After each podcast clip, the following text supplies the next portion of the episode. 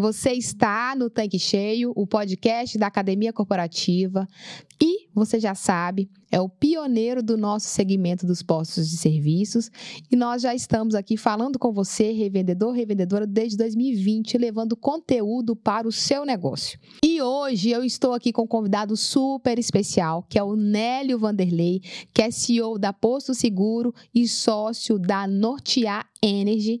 E que hoje nós vamos falar sobre um tema super importante para você que é revendedor, porque a gente precisa entender, né, enxergar no presente o futuro desconhecido. Então, é sobre isso que nós vamos falar hoje.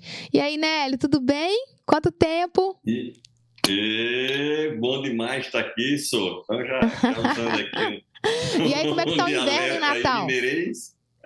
E aí, como é que tá o inverno e Natal? É, Natal é inverno mesmo, aqui só chove, é, a temperatura aqui quando está muito baixa está 25 graus. Mas tá ah. joia, mesmo assim pelo menos está tá friozinho, dorme sem ar-condicionado. Bacana, eu tô aqui em Belo Horizonte sentindo aquele friozinho, você aí sentindo aquele friozinho de 25 graus, e é isso aí. É. Bora começar aqui o nosso conteúdo.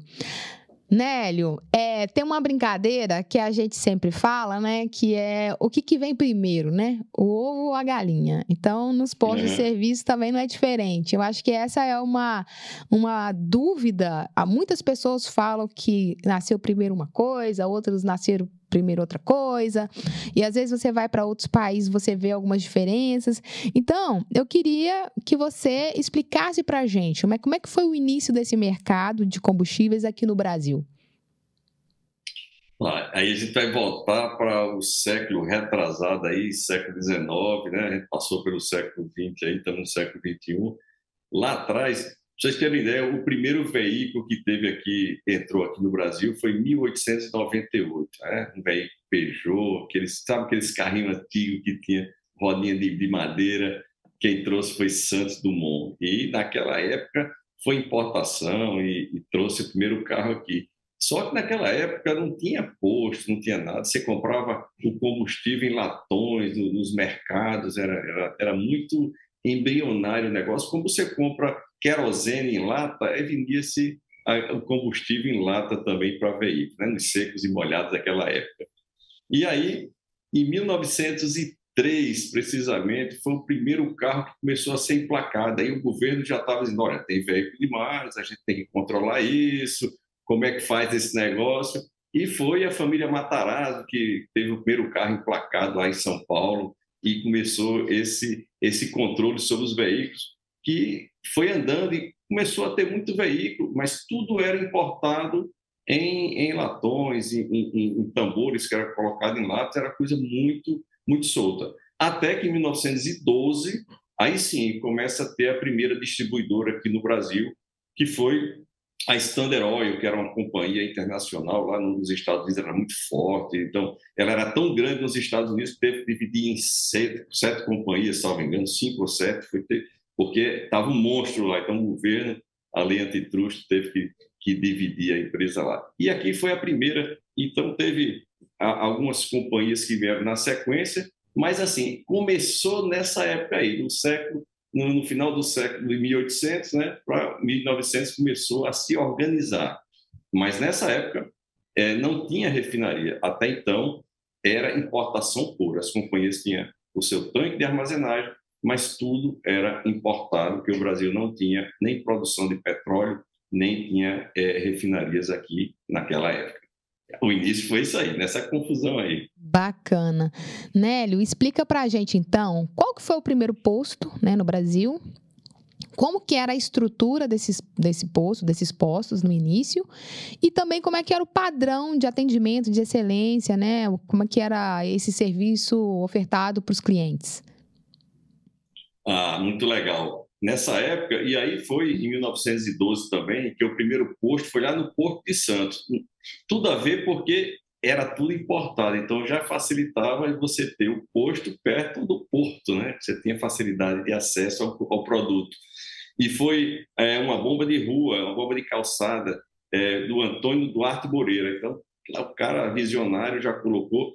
É, vocês podem se lembrar aquela bomba que é, é tipo um pirulito que tem um, uma, uma, parte em cima que é um cristal e é, o frentista, que na época chamava-se bombeiro, bombeiro, porque ele ficava do lado da bomba mesmo, ele tinha uma manivela que ele, ele, ele fazia todo a, o bombeiro de um tambor que tinha, o combustível não tinha tanque subterrâneo, era um tambor de 200 litros ligado à bomba, e ele jogava 20 litros para cima, que tinha umas réguas medidoras, e ele soltava por gravidade no bico lá, na, a, o bico era uma torneira, que o cara queria 5 litros, ele descia cinco tracinhos. Queria os 20 litros, ele relaxava, descia todo e ali ele cobrava.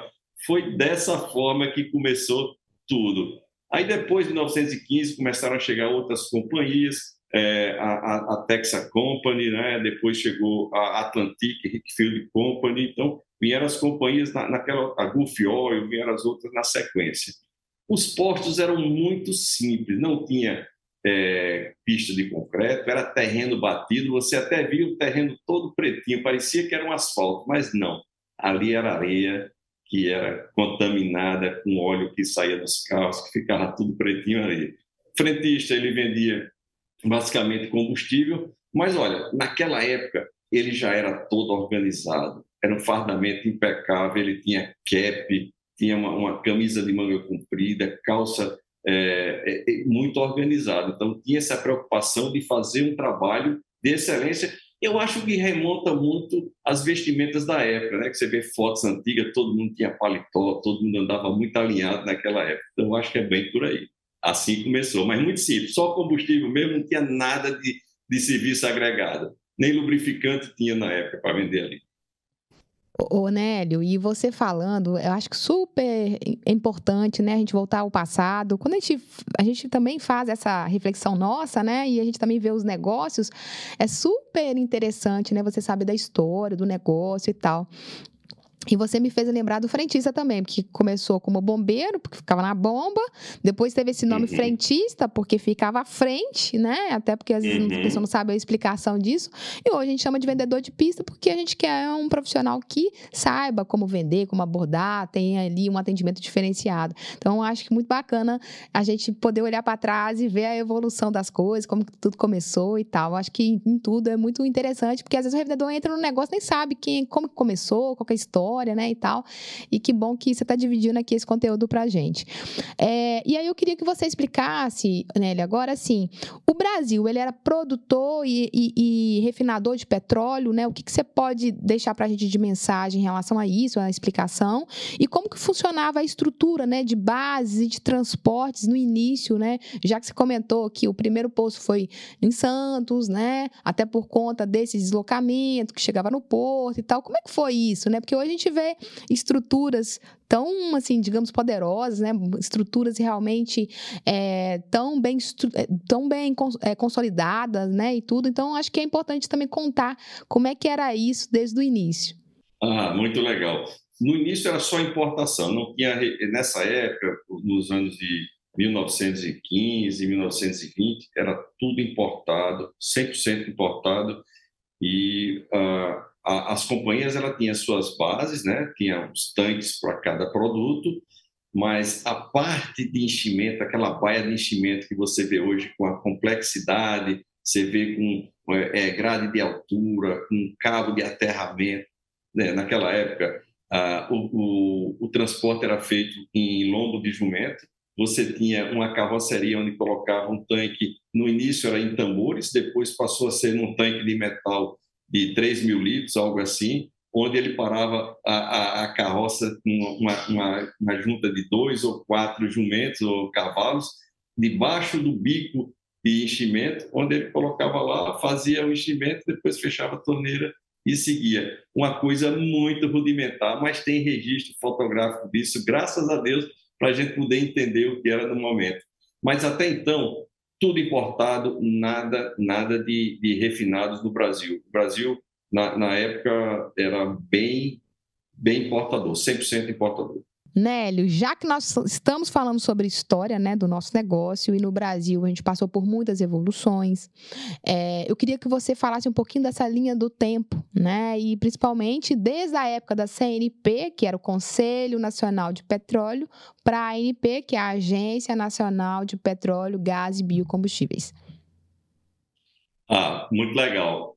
É, esse, esse, processo era todo de importação, sem muito controle interno. Em 1934 foi quando o governo começou a regulamentar esse negócio, porque tinha muita coisa. Criou o Código das Minas do Brasil, que passou a determinar que o subsolo brasileiro ele era do Estado e não da, do proprietário do imóvel. E nos Estados Unidos é diferente. Lá, quem é o dono do subsolo é o, o proprietário, o governo os olhos sobre isso.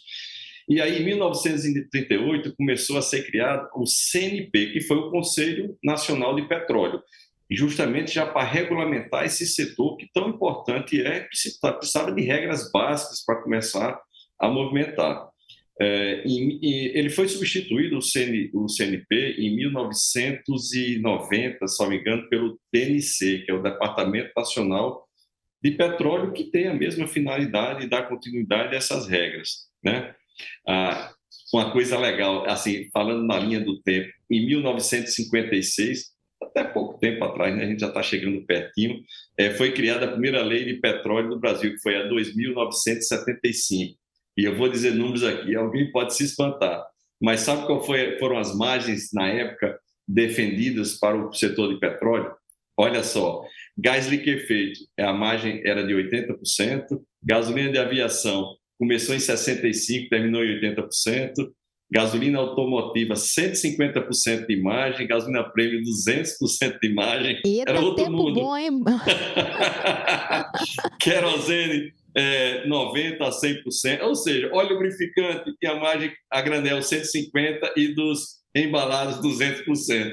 E o óleo, o petróleo cru era isento. Veja que era um mundo que não existe mais, né? É verdade, é verdade. E, e é, é, ah. é, é, assim, é, realmente é, mudou muito, né? De lá para cá e, e, é, e, é, até por isso que o revendedor cada vez mais tem que ficar atento ao negócio, né? Já que a gente ganha aí em centavos. Mas bora lá, vamos tem, voltar tem, aqui. Eu queria continuar ah. aqui. Ah, beleza. Continua. É, 1960, a gente teve a criação, é, aí o Ministério das Minas e Energia começou a setorizar. Ele criou Secretaria de Petróleo e Gás, Secretaria de Geologia e Mineração e outras secretarias. Então, já dentro do Ministério, já começou a criar, além de ter, na ocasião, é, o DNC, ele tinha também uma, um, a Minas e Energia começava a olhar direitinho. Aí sim, em 1997, com aquela toda abertura do mercado, você se lembra bem dessa fase, começaram todas as companhias a, a, a, entrar no mercado, que foi aberto para as companhias começarem a funcionar, que só tinham na época sete companhias, você contava na palma da mão, e aí foi criada a ANP, que, só para você ter ideia, o posicionamento em 2020, aqui só para dar um número de, de, de para ter ideia, tinha 160 companhias distribuidoras, 19 companhias de solvente, distribuidora, é, de, de GLP 19, ah, revendedores aqui é, de combustível tinha na época aqui 41 mil, então você tem uma ideia, hoje são quase 43 mil. A coisa veio evoluindo de uma forma muito legal. Então a NP foi 97 com abertura de mercado, beleza? Muito interessante, né, Hélio? Muito mesmo. Eu acho que é, é, é, esses dados que você trouxe, inclusive agora, né, esses, outros, esses números, é, talvez ninguém nunca tenha escutado, né? Então é bem bacana. E já que a gente está falando de história, é, fala para gente como que foi ou quando começou, né, é, o primeiro refino no Brasil, né? E como é que foi a evolução de lá para cá?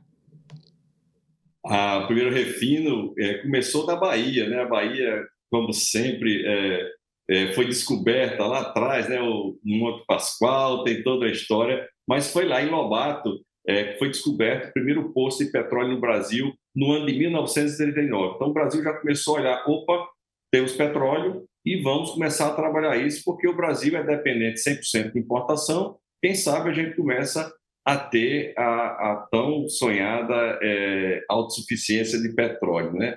E aí chegamos à criação do monopólio da Petrobras. O que, é aconteceu? Quando foi descoberto o petróleo lá em Lobato, qualquer empresa podia começar a prospectar e fazer o seu, o seu uso. Lógico, o subsolo era do, do governo, mas qualquer companhia podia se instalar e explorar o petróleo e vender.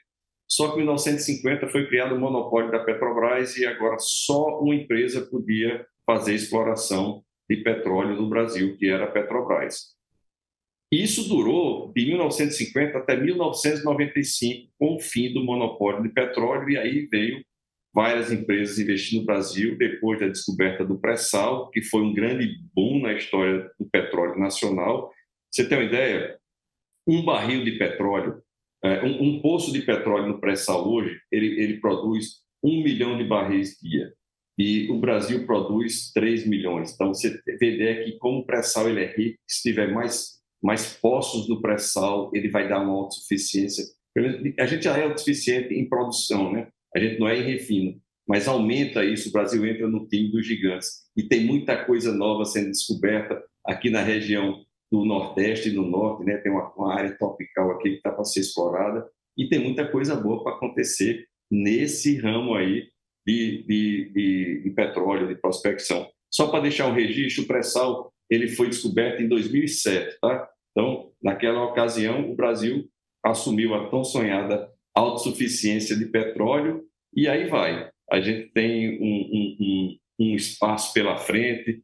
É, em 2019, a Petrobras, que era, era 100% de refinação, era com ela, salvo uma, uma, uma umas duas outras refinarias que começaram antes do monopólio, que foi lá no Rio Grande do Sul, a Rio Grande, e tem uma também no Rio de Janeiro. A, a Petrobras era 100% dela, aquela que construiu todo o parque. Ela começou a desmobilizar, vendeu a refinaria primeiro da Bahia para a Selem, vendeu a refinaria do, de Manaus para a Rean, e a última a ser entregue foi agora recente, a refinaria do Rio Grande do Norte, que comprou foi a 3R e assumiu esse mês agora que a gente está. A informação é precisa, é bem, é bem atualizada. Certo, Nélio. E aí eu queria que você falasse para a gente, assim, como que as crises internacionais é, de petróleo afetaram né, o mercado interno no Brasil. E eu queria que você também falasse quantas aconteceram né, nesse, nesse tempo e também como que se deu esse processo internamente. Olha, eu, eu vivi um pouco disso aí. Eu me lembro que meu pai dizia: não, não pode sair de carro no final de semana porque os postos estão fechados, gasolina está muito cara. Tinha uma tal de uma gasolina azul que era quase que proibido de você botar no carro, que era muito cara, muito cara. Mas foi em 73 a primeira crise que aconteceu. Nessa época, eu, eu sou de 65, eu tinha aí 8 anos de idade, percebi um pouquinho, tenho uma vaga lembrança disso, mas vivi. Então, é, a, o petróleo mundial ele teve uma alta de 400% nessa ocasião. Então, ficou difícil. Como o Brasil era importador, é, não tinha caixa, não tinha dinheiro para comprar esse petróleo, a balança comercial não fechava. Então, isso foi é, um, um, problema muito grande. Nessa ocasião, em 73, o Brasil importava quase 70%, o que hoje é o inverso. Hoje, ele importa 30%, 25% a 30%. Você vê a virada que o Brasil deu dessa época para cá. E isso forçou o Brasil a começar a, não, a gente tem que refinar mais, a gente tem que ter produtos alternativos, e aí foi pensando novos produtos, entrou o etanol na época para começar a pensar nisso, né? começou a, a, as cabeças pensantes do Brasil começaram a pensar como fazer diferente o que estava sendo feito para acabar com essa dependência, né? Essa foi a primeira crise. A segunda já foi em 77. E essa é, é quando os postos fechavam de 23 horas da sexta e só abriam às 6 horas da manhã do domingo. E feriados também eram fechados. Mas, o que é que isso tem a ver com a, a crise? Era para não ter consumo mesmo, porque não tinha produto, ia faltar produto, era melhor não vender do que faltar. Então, isso foi marcada a segunda em 77.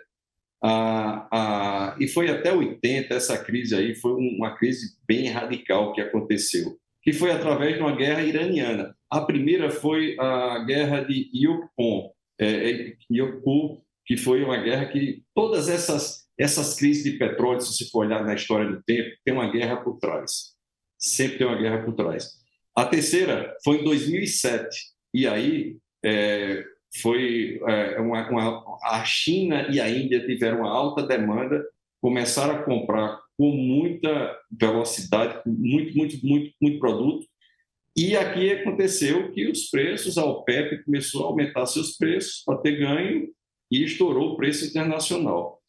E a última, que agora a gente vivenciou e está saindo dela, né, que bateu é, nessa guerra da Rússia com a Ucrânia, que foi é, aconteceu que o produto bateu 120 dólares lá fora, 130 teve dia que bateu, e agora eu fechei hoje de manhã no, no podcast é, que a gente tem, é, mostrando que tem ah, 65 a 70 dólares está o barril. Então, está uma variação bem abaixo, mas saudades de quando era 55 dólares. Então, respondendo a sua pergunta, foram quatro crises até agora, e começou em 77 e a última foi agora recente, com a guerra da Ucrânia. Certo, Nélio. E assim, é, nessa época, teve, houve assim veículos com combustíveis alternativos? Se sim, teve algum com sucesso ou que tenha contribuído né, para o desenvolvimento do país?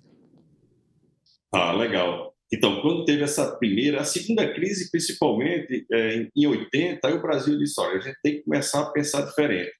Ah, em 75 foi criado o primeiro carro elétrico do Brasil. Não sei se tem lembrança, é o famoso Itaipu, que era da Gugel. Ele foi desenvolvido lá na, na, na hidrelétrica de Itaipu, junto com os técnicos. Ele fez um trabalho maravilhoso.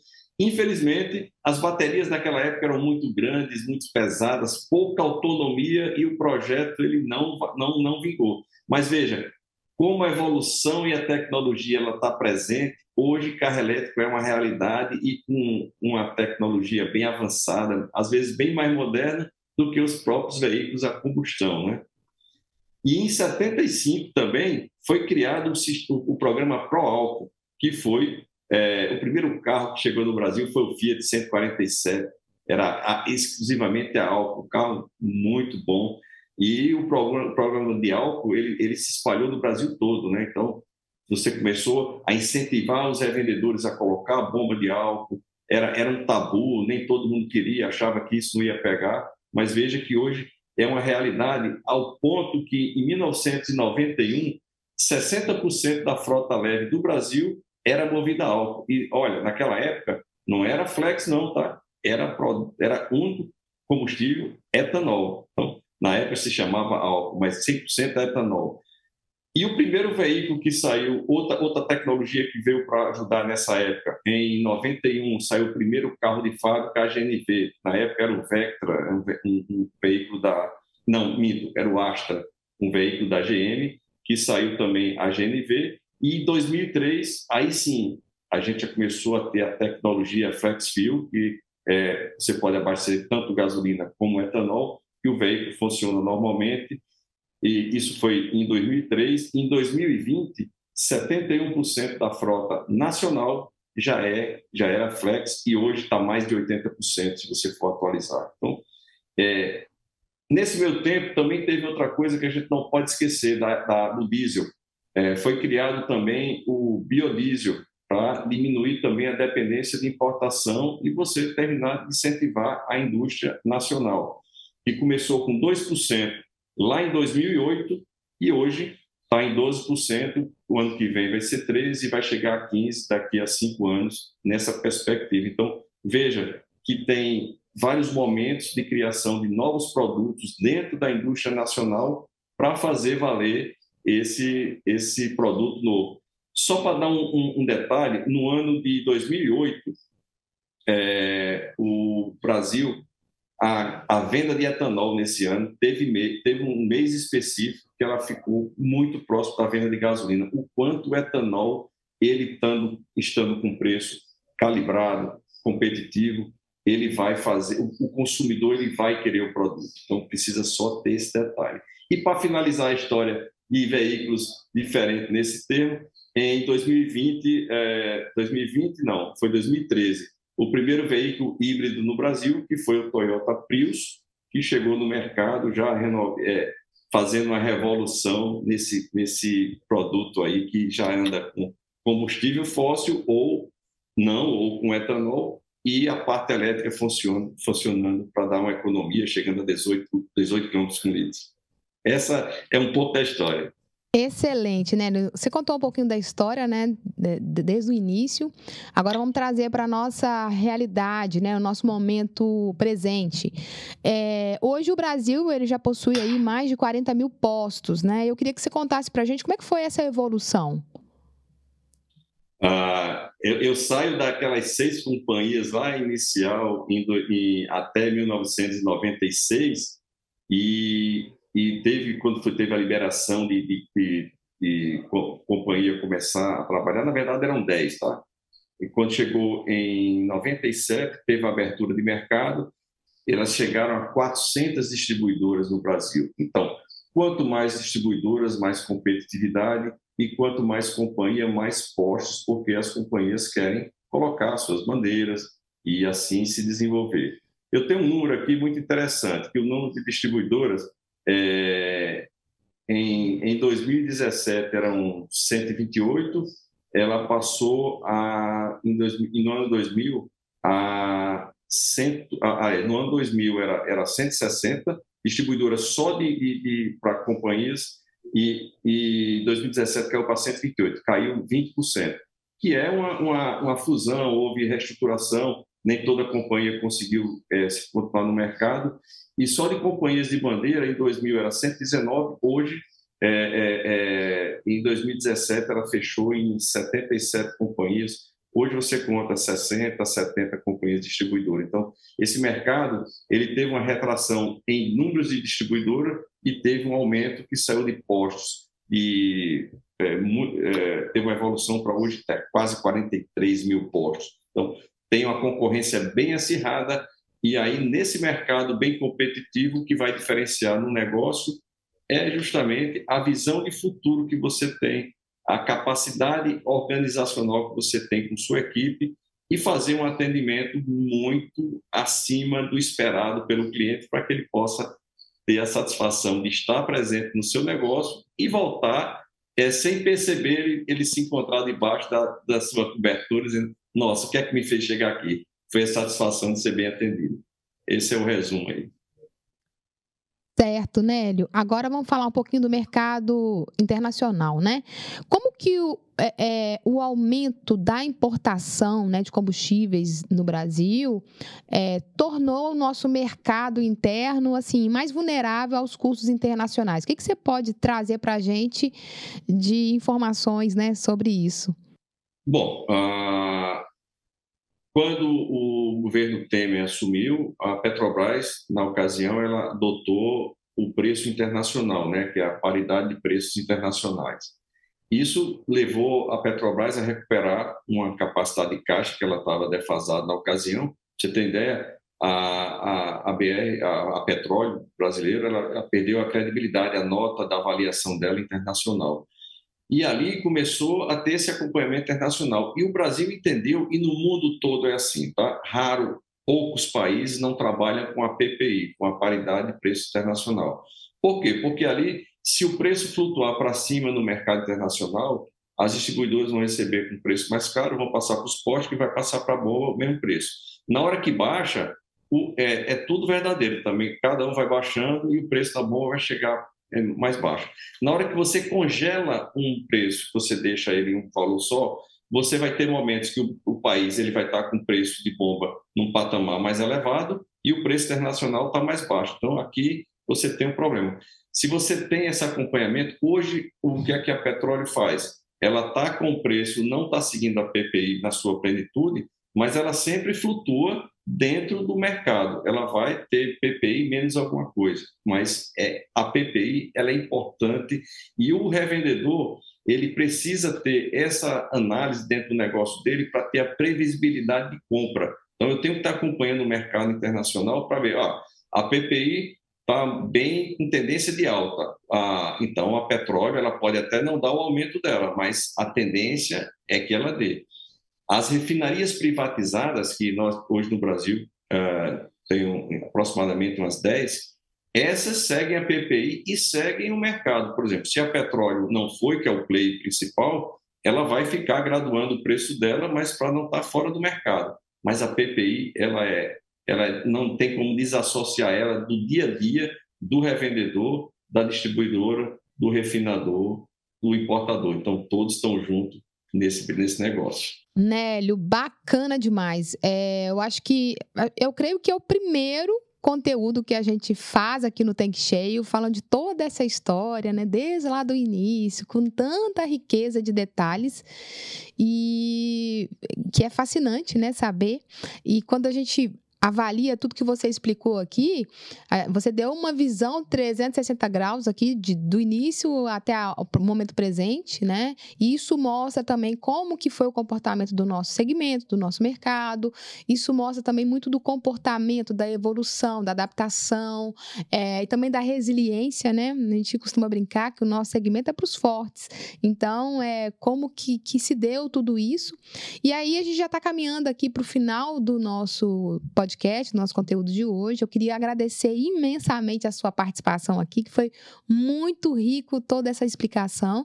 E eu queria que você deixasse aqui para gente uma dica final para o nosso revendedor, né? O que, que ele, como que ele pode se posicionar para um mercado que está em constante evolução, né? Que está mudando sempre. Como é que ele pode pensar, se posicionar, é, é, olhar para o negócio dele? Então, o que, que você poderia deixar de mensagem final para o nosso revendedor manter aí é, sempre olhando para frente, né, e prosperando o seu negócio, focando no seu resultado, é, de forma que ele tenha sustentabilidade desse negócio. Ah, legal. Eu, eu vejo o seguinte: é, você tem que ter os pés no chão e, as, e a cabeça nas nuvens, né? Por quê? Porque não adianta estar tá olhando para trás. Quem olha pelo retrovisor não vê muito. Você tem um para-brisa no seu carro que ele é enorme e você tem um retrovisor que é pequenininho. Então, retrovisor é para você olhar algum momento para ter uma referência, mas olha para frente, você tem muito detalhe para olhar. E o que é que a gente tem para frente? É, possibilidades aí, é, produtos que a gente tem. É, o mundo está com uma pegada de baixo carbono. Isso é uma verdade, isso é uma realidade e você não pode fugir disso, isso é, é fato. Tem várias possibilidades que podem surgir aí na frente. Qual é a primeira? A gente tem um etanol aí muito forte, que a tendência dele é aumentar no mercado. Uh, os produtores de etanol estão qualificando os produtos cada vez mais e essa tecnologia vai melhorando. Já tem um, etanol de segunda geração que ele reprocessa o bagaço da cana e isso já dá um, um produto de melhor qualidade. O que era lixo virou melhor qualidade. Então, isso é muito legal, é, é inexorável e é um produto que é zero carbono, porque todo, todo a queima que tem de carbono na sua produção, ela é absorvida pelas plantas que são trocam o, o oxigênio com o carbono na madrugada. Ah, então, vai ter veículos aí a etanol com célula de hidrogênio, já está sendo é, feito aí, a, tem companhias é, de produtora de veículos que estão trabalhando nisso, é uma possibilidade, hidrogênio através do etanol. Você tem uma célula de combustível, tem um, um reformador que transforma o etanol em hidrogênio, que transforma em energia para o motor elétrico funcionar, então tem todo um processo. Nós temos o hidrogênio verde, que aí é produzido a, através de empresas com base eólica ou base solar, porque o hidrogênio ele pode ser verde, azul, até cinza, depende da fonte de energia que essa, é, essa transformação do oxigênio em hidrogênio é feita, mas vai ter hidrogênio em bomba, vai ter hidrogênio. É, é, o hidrogênio é um bicho meio, meio complexo para dominar ele, mas a tecnologia vai chegar e vai dominar pode esperar e vá pensando nisso, que vai chegar no seu posto. É, o biometano já é uma realidade. As empresas que antes é, não é, a decomposição de matéria orgânica era tudo jogado no lixo e era um lixão lá. Quem nunca ouviu falar? Ah, tem muito gás no lixão da minha cidade. Ali é, é, é biometano. Então essas empresas estão colocando esse lixo debaixo de uma estufa, estão canalizando esse gás e está virando produto. Já existe posto com biometano hoje procura saber talvez na sua região, se for uma região é, do, do agro, com certeza você tem esse produto disponível lá. Então, biometano é uma realidade. O HVO, que é um produto que é feito através de óleos vegetais, gorduras animais e gorduras residuais, sendo processado, colocado hidrogênio, sendo hidrogenado, com a alta tecnologia, vai chegar também nas bombas aí, com certeza, não tem, não tem como fugir disso, isso é uma realidade. Ah, o elétrico, esse nem se fala, a malha elétrica está crescendo, é, os, as empresas estão expandindo isso no mercado, está chegando já em cantos que não tinha. Eu, eu é, o ano passado eu fui na Europa, eu vi ah, isso é muito comum, lá já está todo espalhado, aqui vai chegar, não sei se vai ter a força competitiva para ah, é, minimizar o, o consumo do, do, combustível fóssil, mas ela vai ter o seu espaço sim. Ah, o elétrico tem várias fontes, né? ele tem o elétrico puro, ele tem o híbrido, então ele tem, tem várias formas, tem vários tipos de carro. Tem o, é, é, o híbrido, você sabe que funciona com combustível e com a parte elétrica também, ele não precisa ser carregado. E é isso, eu acho que o momento hoje é um momento de transformação. E quem for agente de transformação nesse mercado vai olhar o presente e não vai se desesperar porque eu vou ter combustível fóssil por muitos anos. Não, não é o caso de você se desesperar para vender o seu negócio, mas que você tem que olhar em volta e perceber que se eu ficar parado, quem virou a cara lá atrás para o etanol ficou sem vender o produto um tempão e teve que, que, colocar na sua bomba. E quem saiu na frente, que acreditou e foi no projeto, que eu diria, acredite nos projetos que chegam para você. É, vejam é, é, é, opções de energia que podem ajudar você para tirar seu custo e você ter novos produtos dentro do seu negócio, que é a solução. Eu, eu iria nessa linha. Eu penso no futuro, mas com os pés no chão e acreditaria em tudo que vier na minha frente. É isso. Fantástico, né, Hélio? Obrigada né, por compartilhar aí todo o seu conhecimento. Tenho certeza que, que assim, eu, eu tava aqui pensando, se o revendedor, o revendedor não sabia da história, agora sabe, né? Porque é, você explicou desde o início, né, como é que se deu tudo isso aqui no Brasil, e eu acho que é muito importante saber as nossas origens, saber como tudo começou e entender realmente a dinâmica do nosso negócio. Então, muito obrigada aí pela sua participação mais uma vez. Eu que agradeço, sempre às ordens. Valeu. Então, pessoal, Espero que tenha sido útil para você esse conteúdo. Agora você sabe a história do seu negócio e nos encontramos na próxima semana. E obrigada pela sua audiência. Até a próxima. Tchau, tchau.